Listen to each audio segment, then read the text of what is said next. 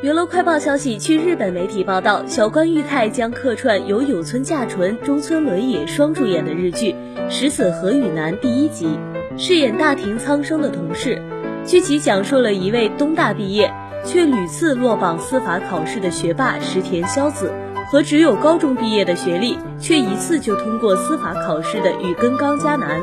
一起解决各种纠纷、共同成长的故事。